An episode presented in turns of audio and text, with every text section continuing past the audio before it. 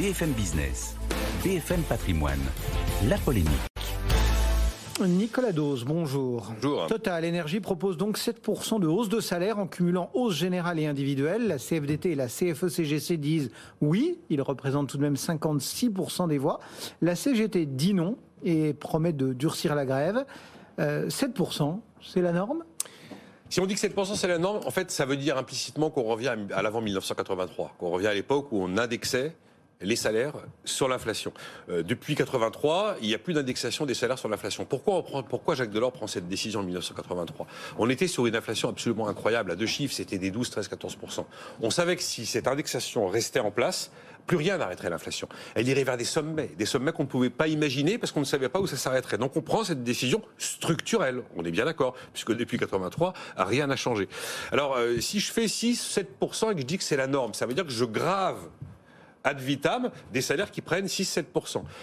Parce qu'on a un choc d'offres là. Imaginez que la conjoncture change radicalement. Bah, ils y sont, hein, les, 6-7%, que tout se dégrade, que tout va plus mal. J'ai installé mes 6-7%. Ça veut dire que je n'ai absolument aucune marge d'ajustement. Et en cas de dégradation forte de la conjoncture, ce qui quand même risque d'arriver en 2023, eh bien à ce moment-là, je me dirige vers un choc de compétitivité qui hypothèque l'avenir du jour au lendemain. Vous savez, on oppose toujours capital-travail, dividende, salaire. Le salaire, quand je l'ai monté, si je fais deux ou trois années dégueulasses, je vais les payer, les salaires. Le dividende, quand je l'ai monté parce que l'année était bonne, si les années suivantes sont vraiment catastrophiques, pas dans toutes les entreprises, mais il arrive fréquemment qu'on stabilise le dividende, voire on baisse le dividende, ou alors il n'y a pas de dividende du tout. Voilà, le dividende est à géométrie variable en fonction de la météo de l'économie, le salaire ne l'est pas. Et donc, en fait, c'est la crainte de cette boucle prix-salaire qui probablement est l'une des principales explications du bouclier tarifaire qu'on a mis en place, explication qui n'a pas été assumée de manière euh, très très visible.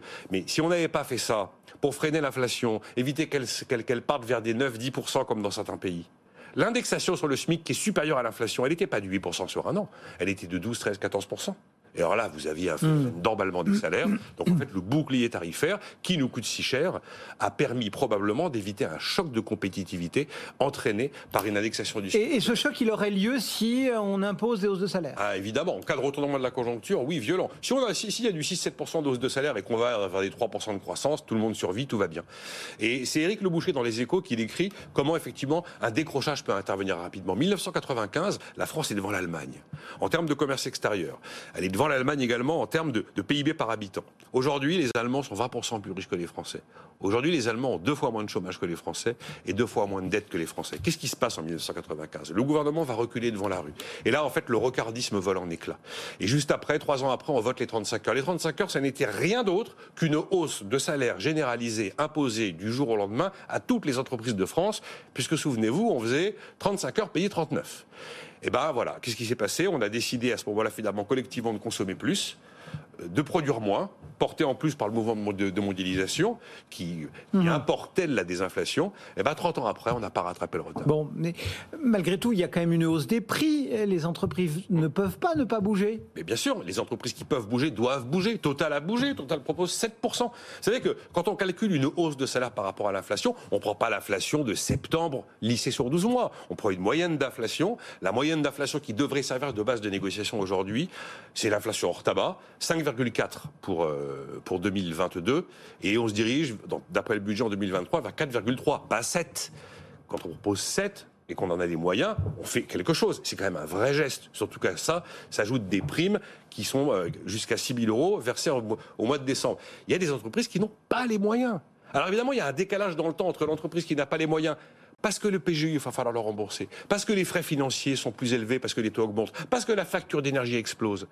Et, le salarié, lui, qui est au, temps, présent, il dit mais non mais regardez l'inflation patron. C'est le moment. Et donc il y a des entreprises qui ne le peuvent pas. Il y a un effet ciseau en plus qui est en train de se produire. Vous avez vu le décrochage des prix des métaux industriels et du, et du fret maritime. J'ai regardé là. Le conteneur 40 pieds en septembre 2021 il est à 10 377 euros Aujourd'hui, il est, à 3483. Ça fait une baisse de 66%. Pareil, les métaux industriels, l'indice est passé de 629 points en mars à 411 aujourd'hui, moins 35%. Ce qui veut dire que bah, ces super profits et ces rentes, euh, notamment des armateurs, euh, eh ben, euh, tout ça est en train de s'inverser radicalement. Mais évidemment, le salarié dans le temps présent n'a pas forcément conscience de ce monde proche qui arrive.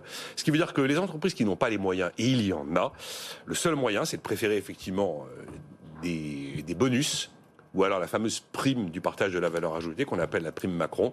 Et la seule solution pour arriver à quelque chose de raisonné qui ne provoque pas un choc de compétitivité, c'est d'avoir une démarche entreprise par entreprise avec le dialogue social. Merci beaucoup Nicolas Dose. La polémique du jour.